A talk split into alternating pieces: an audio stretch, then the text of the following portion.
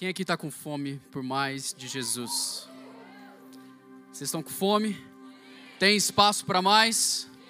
O culto começou diferente essa noite, do jeito que a gente gosta. Que o Espírito Santo vem, ele toma aquela direção e ele ministra as nossas vidas com sinais, curas e maravilhas.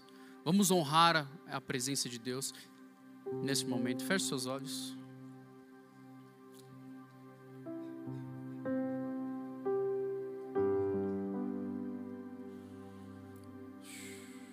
Começa a direcionar toda a sua atenção, o seu coração, a sua mente, porque Deus quer fazer ainda muito mais, muito mais. Senhor Deus, nós honramos a tua presença santa e poderosa.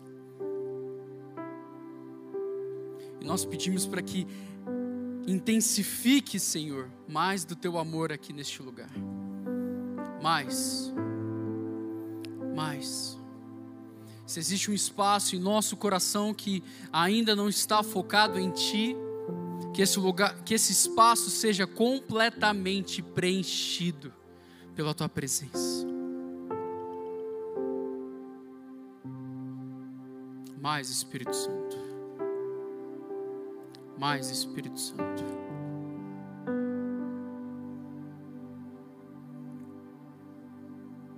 Senhor Deus, que o Senhor venha direcionar a palavra e falar em nossos corações. Fala em nossos corações nessa noite, usa a tua palavra e que o Senhor venha nos trazer o melhor do manto do discipulado de Jesus. Em teu nome oramos. Amém. Boa noite. Para quem não me conhece, meu nome é Caio Calegari.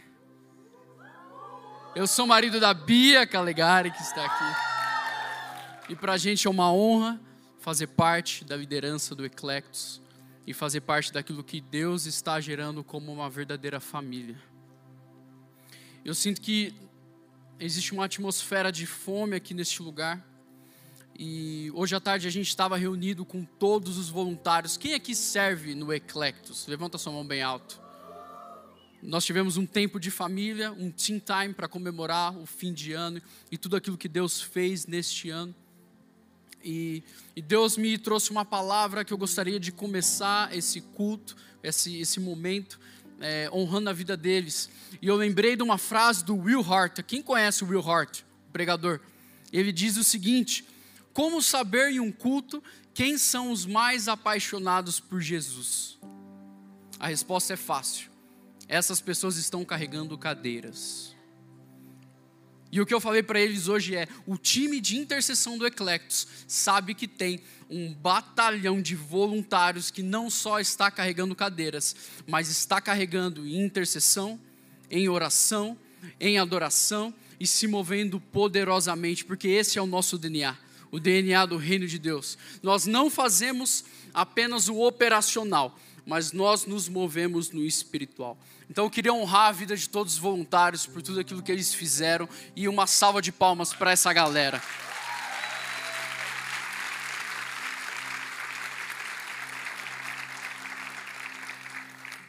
E a, a, palavra que Deus trouxe no meu coração para essa noite tem muito a ver com isso que eu acabei de compartilhar, do nosso DNA o DNA do reino de Deus, eu quero falar um pouco sobre as marcas de um discípulo. Abra sua Bíblia comigo em Mateus 5, de 1 a 11.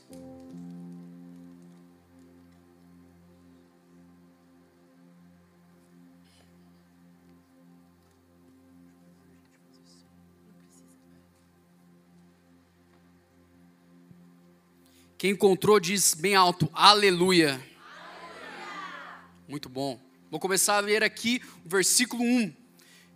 Jesus, vendo as multidões, repete comigo, multidões, subiu a um monte e assentando-se, os seus discípulos aproximaram-se dele. Jesus, abrindo a boca, os ensinava, dizendo: Bem-aventurados os pobres em espírito, pois deles é o reino dos céus.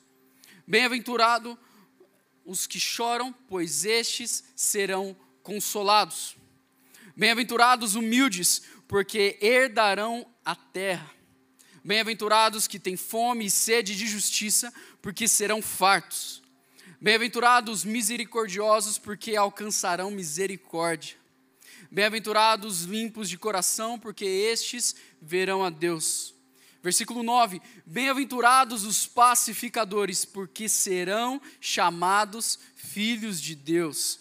Versículo 10: Bem-aventurados os que sofrem perseguição por causa da justiça, porque deles é o reino dos céus. Bem-aventurados sois vós quando vos insultarem, perseguirem, e você vai ver que é, Jesus está levando para um novo nível. Bem-aventurados sois vós quando vos insultarem, perseguirem, mentindo, disserem todo mal contra vós por minha causa. Exultai e alegrai-vos sobremaneira, pois é esplêndida a vossa recompensa nos céus. Porque assim perseguiram os profetas que viveram antes de vós. Amém? Nada encorajador esse final, não é mesmo? Jesus ele começa trazendo algumas promessas, mas você vê que no final das bem-aventuranças vem o peso da responsabilidade do discipulado. E aqui nós vemos o trecho inicial do Sermão do Monte. Para quem não sabe, o Sermão do Monte é composto por três capítulos: Mateus 5, Mateus 6 e Mateus 7. E aqui nós vemos a essência e a base do ministério e da, da vida cristã que nós hoje vivemos. O Sermão do Monte é considerado como o estatuto do reino de Deus. Sabe o estatuto de uma associação? Sabe que ali estão todas, to, to, todas as funções, as direções. O Sermão do Monte é onde Jesus nos ensina, por exemplo, a orar o Pai Nosso. Ali Jesus ele muda a mentalidade do povo judeu, nos mostrando Deus como um pai. Até o momento, na Bíblia, no Antigo Testamento, Deus não tinha sido apresentado como um pai. E Jesus, no Sermão do Monte, além de nos ensinar a orar o Pai Nosso, nos ensinar que Deus é um pai, ele nos ensina como ofertar, como perdoar, como servir, como descansar na provisão divina. E o mais interessante aqui é que Jesus ele estava pregando para dois públicos. A gente vê no capítulo no versículo 1, Jesus estava pregando para os discípulos e para vira para a pessoa do seu lado e diz o seguinte: você não é multidão. Agora para outra pessoa também. Diz o mesmo. Essa é a primeira marca do discípulo. E eu creio que Jesus ele está falando para nós nessa noite que nós não somos uma multidão. Mas Caio, o que que isso significa? Eu quero projetar aqui para vocês o raio-x da multidão de evangélicos no Brasil. Aqui a gente consegue ver o crescimento dos evangélicos no Brasil, em que a última pesquisa mostra que a população brasileira é composta por 30. Vocês estão conseguindo chegar? 31,8% de evangélicos, o que corresponde a 60 milhões de pessoas. E seguindo essa curva de crescimento, os evangélicos vão atingir a maioria em 2030, ocupando a posição de 80, o número de 80 milhões de evangélicos no país. É muita coisa, não é mesmo? Quem acha que 80 milhões é muita coisa? E aí a pergunta que eu faço para vocês: nós temos vivido uma transformação social no nosso país? O que, que vocês acham? Onde está a transformação que Deus nos promete, que Jesus nos ensina, que os discípulos estariam trazendo? Pode voltar. Quantos, quantos desses milhões são verdadeiramente discípulos? E eu falo isso com muito temor.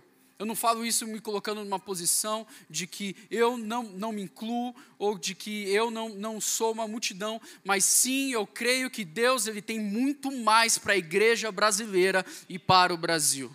Eu creio que existem muitos frutos, muito ainda com que nós podemos fazer com aquilo que Deus colocou em nossas mãos. Amém? Então Deus ele não tem para nós uma posição de multidão. E o que seria multidão? Multidão é composta por volume, mas não necessariamente por transformação. A multidão normalmente ela tem um, um alcance, mas nela não tem profundidade. É uma espuma.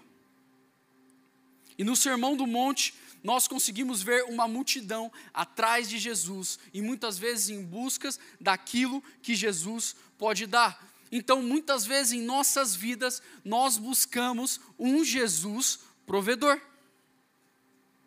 Quem nunca veio para a igreja buscar uma provisão divina, algo que Jesus pode nos dar? Eu já vim. Com certeza eu venho buscar algo que Deus pode me dar. Mas Jesus, ele nos ensina que antes de buscar algo que ele pode me dar, eu venho entregar algo para ele. Em outras palavras, antes de Jesus ser um Jesus provedor, ele é o nosso Jesus salvador. Mas Caio, você só está pregando salvação. Jesus ele, ele pregou o evangelho da salvação, mas ele também pregou o evangelho do reino.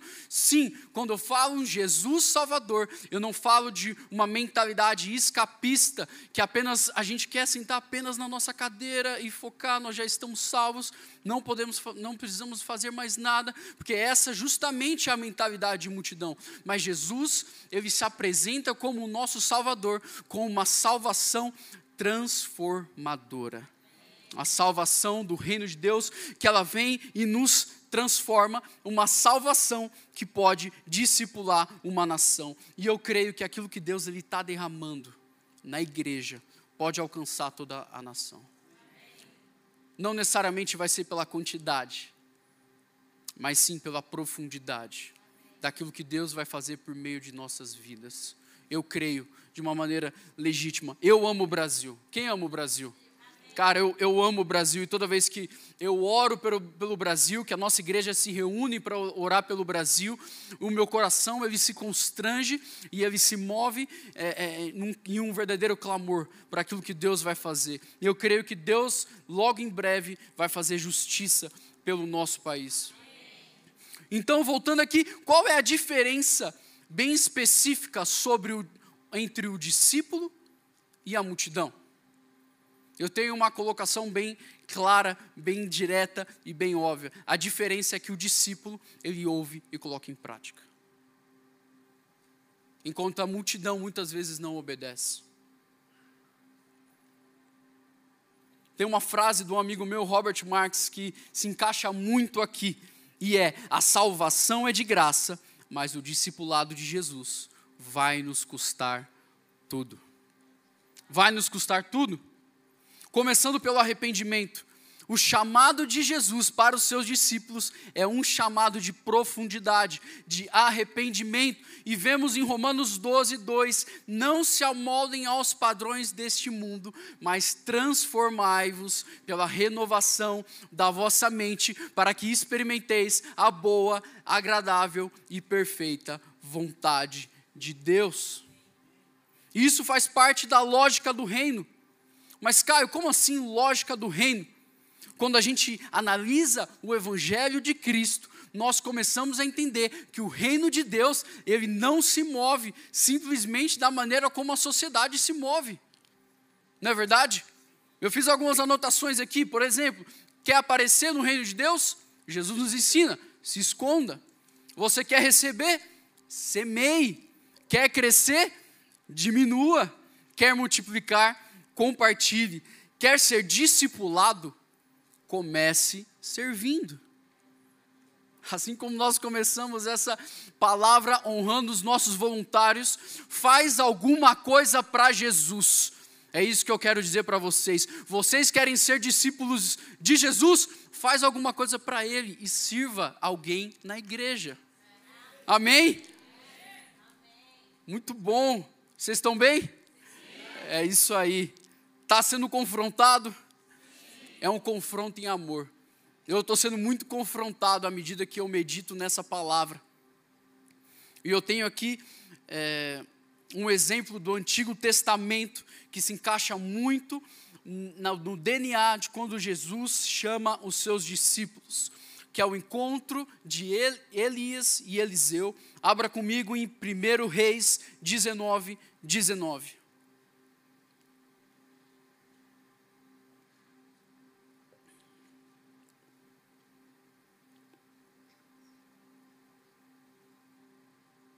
Quem achou diz, ô glória. Rápido.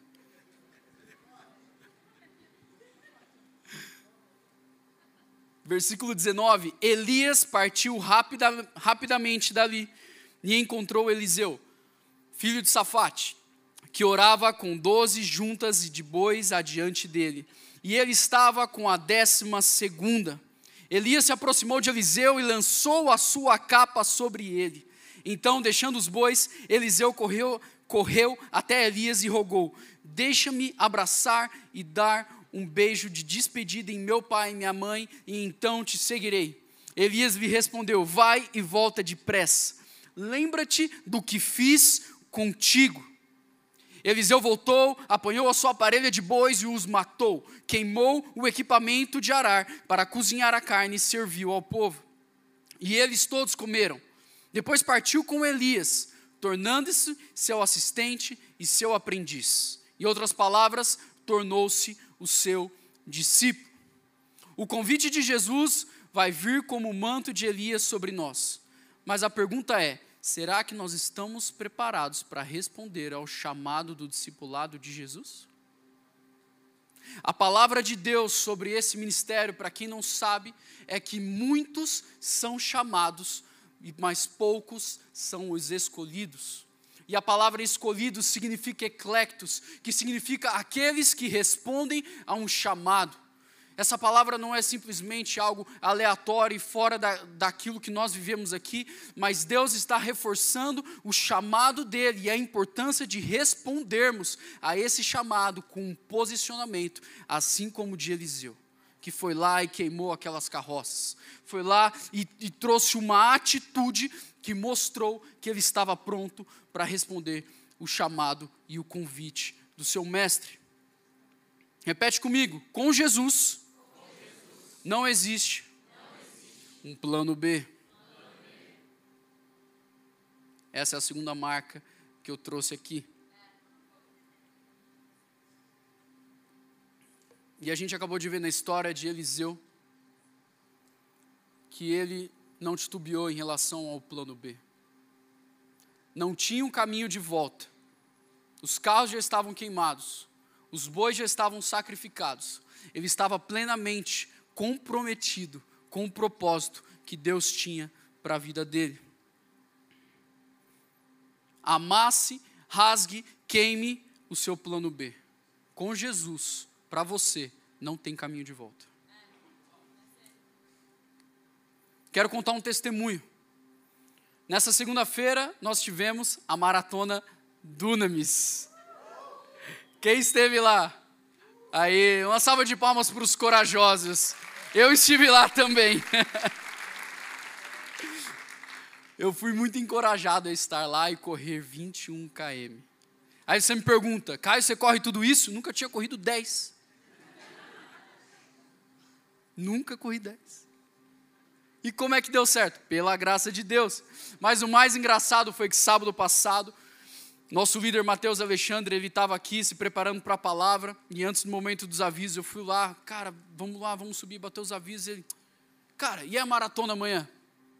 Falei, tá tudo bem, maratona amanhã tá tudo bem. Ele, é, mas você vai, né? Falei, claro que eu vou.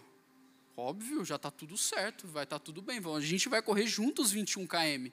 Ele fala, então beleza, então amanhã eu te vejo lá na farm, vai tudo bem, a gente vai chegar mais cedo, a gente vai dormir, vai ser incrível. Amém, amém. A gente subiu a palavra, mover o Shaba, incrível. Domingo de manhã, eu recebo um WhatsApp, Mateus Alexandre.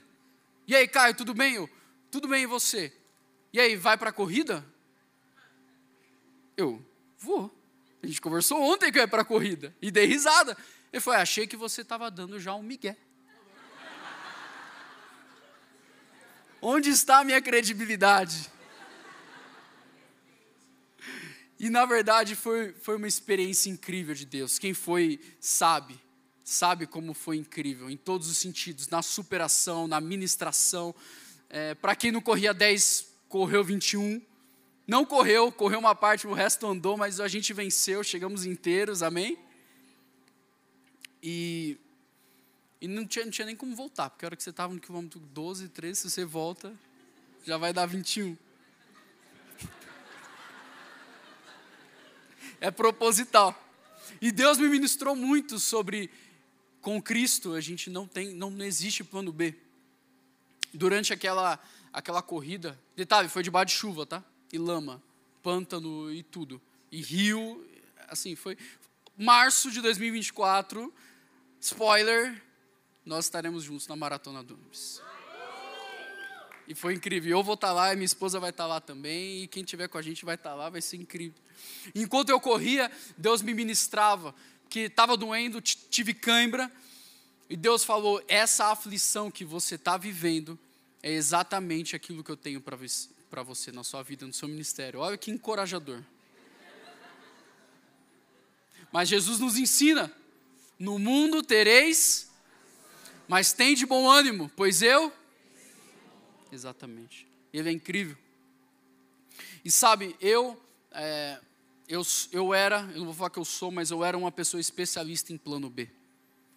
Sabe aquela pessoa que ama um planejamento? Amo planejar. Para quem não sabe, o significado da palavra, da palavra planejar é tentar prever aquilo que vai acontecer. Então, todo mundo que gosta de planejamento adora não ser pego de surpresa.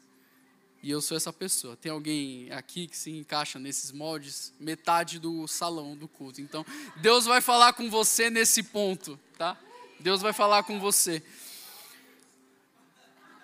Eu, eu era uma pessoa que vivia com uma rota de fuga sempre ali no jeito. Sabe aquela carta, aquele plano de fuga? É, eu lembro de um episódio muito interessante eu estava numa reunião de trabalho e o meu chefe, do nada, do nada, começou a me dar a maior bronca da minha vida na frente de todos os meus colegas. De uma maneira que na hora eu fui pego de surpresa e eu achei mega injusto. E enquanto ele falava aquilo, eu comecei já a ativar e sacar esse plano B na minha, na minha mente. Tipo, cara, eu vou sair desse emprego, eu não preciso ouvir isso, não vai dar certo, eu já tenho um plano, vai dar certo, não sei o que, não sei o que. E na hora o Espírito Santo veio igual uma faca e cortou esse meu pensamento e esse meu plano de fuga com um confronto, um questionamento. E ele falou: é, se você está preocupado, se você está planejando isso, quer dizer que o seu chamado é trabalhar para um homem. Quer dizer que o seu chamado é trabalhar para uma empresa. Mas na verdade o seu chamado é me servir aonde eu te coloquei.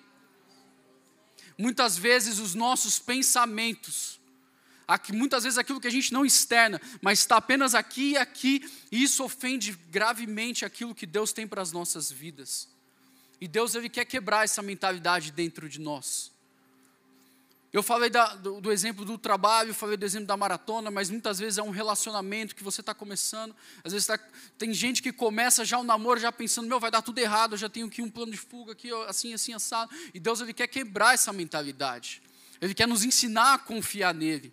Ele quer nos levar para um lugar de confiança, em que a gente não fique sempre na porta da saída de incêndio para aquilo que vai acontecer. E ao contrário, a gente confie nos planos que Ele tem para a nossa vida. Porque o nosso maior ato de adoração a Deus é a nossa confiança nele. E eu aprendi isso com o pastor Teófilo, e eu jamais vou esquecer isso. A tua confiança é o teu maior ato de adoração a Deus. E eu vou falar uma, uma, uma parada forte aqui, posso falar? Uma época, nessa época aí que eu ficava já tendo plano B, pensando, flertando com, a, com aqueles planos de, de, mercado de trabalho, empresa. É, isso tem tudo a ver com ego, tem tudo a ver com caráter. Eu já cheguei até a, a, a ter um plano B de virar missionário para as nações. Eu estou mentindo? Ninguém nunca pensou nisso? Se der ruim na minha empresa, eu vou, eu vou, pra, pra, vou virar missionário do campo? Olha que absurdo. A gente colocar Deus num plano B, cara, tipo, misturar tudo. Isso é horrível.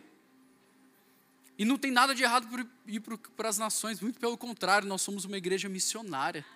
Nós amamos as nações, nós amamos missões, mas a gente não pode usar isso como uma muleta, porque isso é coisa de multidão, isso é coisa de crente, não é coisa de discípulo. E eu falo isso e Deus está falando comigo. Falo isso com propriedade. Não existe plano B para o chamado de Deus sobre a, para a sua vida. E sabe qual que é o combustível para essa mentalidade da gente ficar desenhando um plano B? O medo. Fala para a pessoa do seu lado, seja livre do medo. Essa é a terceira marca do discípulo. Ainda nessa pasta de é, cogitar um plano B e medo, eu lembro, eu lembro num testemunho, isso, isso foi mais breve, isso foi no ano passado. Vocês já ouviram falar do supra-sumo? A gente teve um dia antes da conferência do Unamis. Ano passado a gente teve um encontro desse também para pastores. E foi demais, foi demais. Foi um dia de muita capacitação, muito direcionamento. E ali é, eu encontrei um pastor amigo meu, pastor jovem, mais velho, mais experiente que eu, mas ainda assim um pastor jovem. E eu. Oi? E eu comecei a falar é, com ele aquilo que Deus estava queimando no meu coração, no coração da Bia, tudo aquilo que Deus ele estava fazendo em nossas vidas. E com um pouco, com um pouco de receio, não era receio, era medo, eu comecei a falar, cara, Deus está nos levando a um lugar, um passo a mais no ministério, e eu não sei onde isso vai dar. Ele falou, não, Caio, na verdade você sabe onde isso vai dar. Isso vai dar que você vai estar 100% no ministério, e talvez a sua esposa também, e mais rápido do que você pensa. Você não vai conseguir planejar isso. E eu falei, meu Deus, mas eu, eu não sei lidar com isso. E aí ele me falou uma palavra que, uma frase que mexeu e, e me impactou muito. Ele olhou, me olhou bem nos olhos, a gente estava comendo, ele parou, ele me olhou nos olhos e falou assim: Caio, para de adiar o chamado de Deus para a sua vida. O chamado de Deus para a sua vida é inevitável. É inevitável. E é isso que eu declaro sobre a vida de vocês nessa noite. Para de adiar aquilo que Deus quer cumprir na sua vida.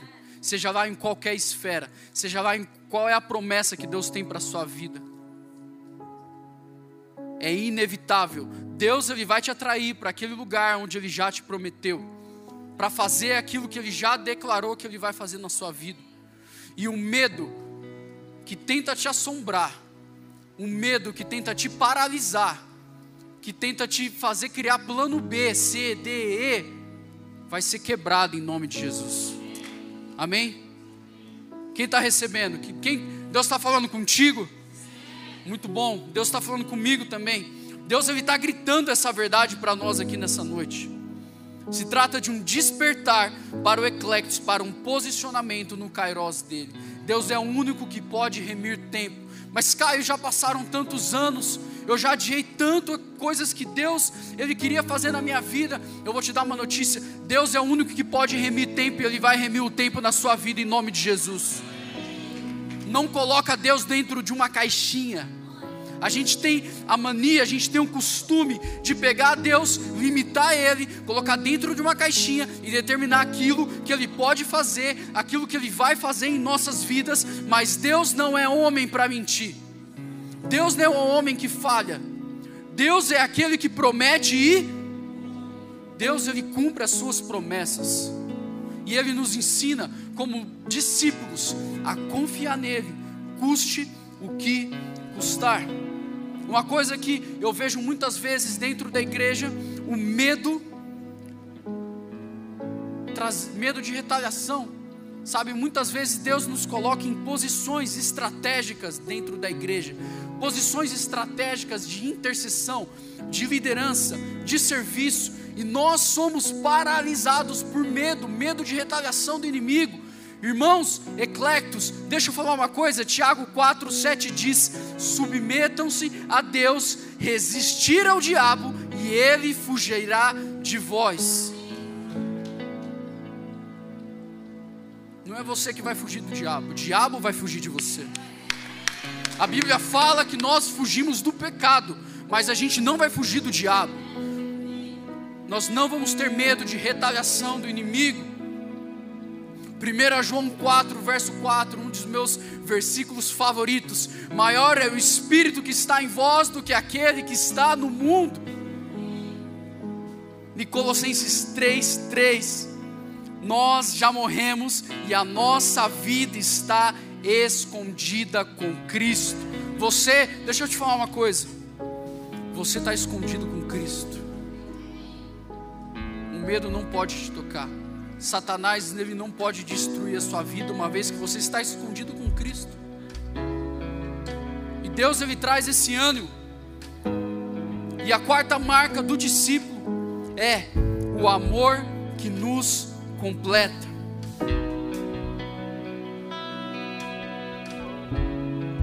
O discípulo que experimenta o mais puro amor de Deus, esse discípulo, ele é livre do medo. 1 João 4, 18. O perfeito amor lança fora todo medo.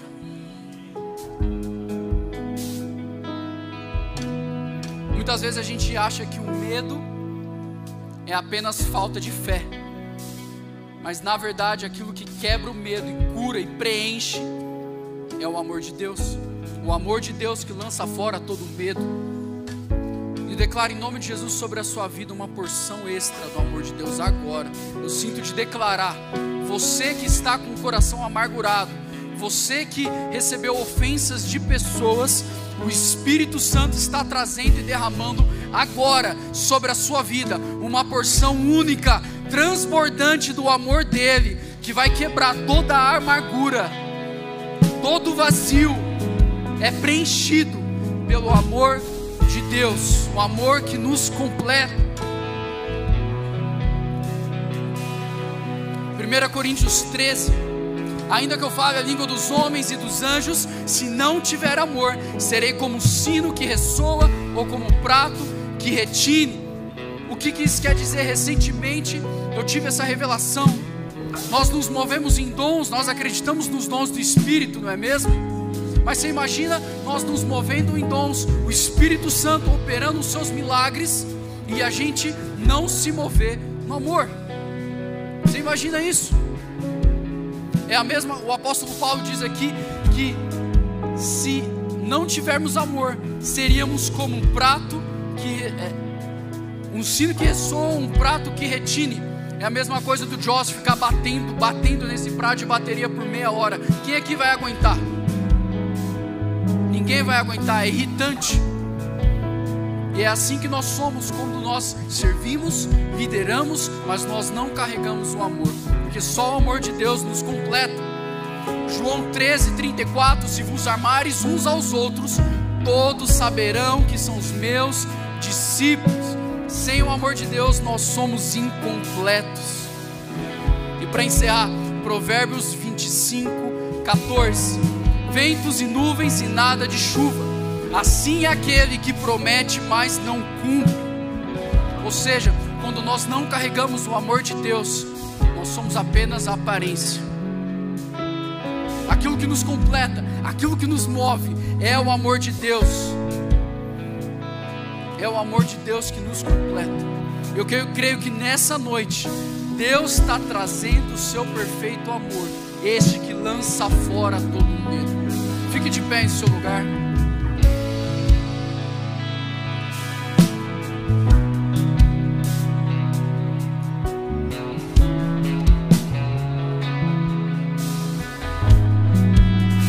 Como eu disse, essa palavra ela não é aleatória. Nós estamos no fim do ano e essa árvore de Natal ela pode comprovar isso. Mas Deus tem para nós, para o Eclectus, uma aceleração nós não vamos desanimar. Aquilo que não aconteceu na sua vida nesse ano, e você acha que Deus ele não vai fazer, Deus ele está falando, continua confiando em mim. Vocês são discípulos, vocês não são multidão. E eu quero chamar agora vocês para o altar, o altar vai estar aberto. E eu creio que Deus ele vai lançar sobre nós o manto dele manto de Jesus que está sobre os discípulos. Levante as suas mãos bem alto.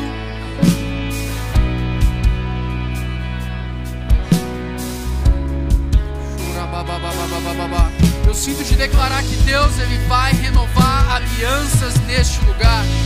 Deus está renovando o compromisso e Ele está nos falando: pare de fugir do seu chamado. Senhor Deus, nós nos colocamos diante de Ti e nós nos posicionamos. Vem com Teu manto, vem com Teu manto sobre os Teus discípulos. Nós queremos mais, queremos mais, queremos mais, queremos mais de Ti aprender com Jesus. Nós renovamos a nossa aliança contigo. Nós renovamos o nosso compromisso contigo, com o discipulado radical com Jesus Cristo. Isso aqui não é brincadeira, a vida com Jesus não é brincadeira, e nós estamos aqui prontos para nos entregarmos aos teus pés. Mais Espírito Santo, mais Espírito Santo, começa a trazer. Eu sinto que Deus está trazendo em nossas mentes memórias, pensamentos, circunstâncias. Se Deus está falando com você, vem aqui até a frente, porque é necessário um posicionamento diante do Senhor. Chora, baixou, mais, mais, mais, mais Espírito Santo, mais Espírito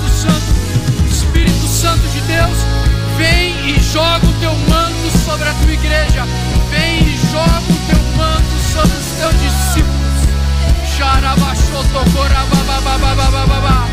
Chorabaxatacarabababaiatacarabababa. Oramaiatacarabashotocorababababa. Só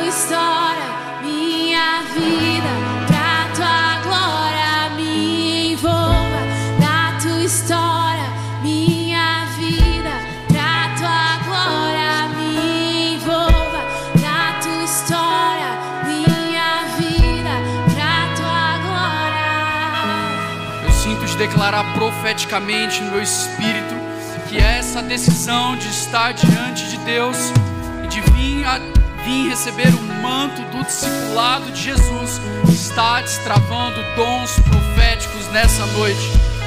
Sabe, eu sinto que tem gente aqui orando para ouvir a Deus de maneira audível, ouvir a Deus de maneira clara, limpa, profética, direta.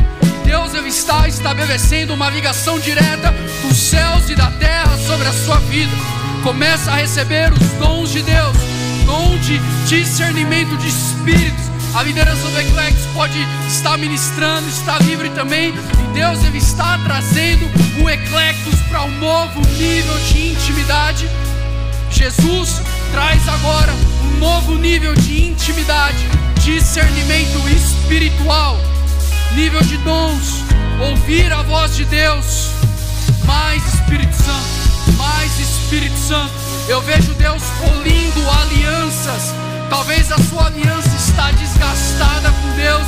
Nessa noite, Jesus está renovando a aliança dele contigo e ele diz: Filho, filha, eu quero ouvir a tua resposta. Eu quero ouvir a tua resposta. Eu estou chamando você nessa noite para um novo nível, para mais próximo, para mais profundo, em nome de Jesus.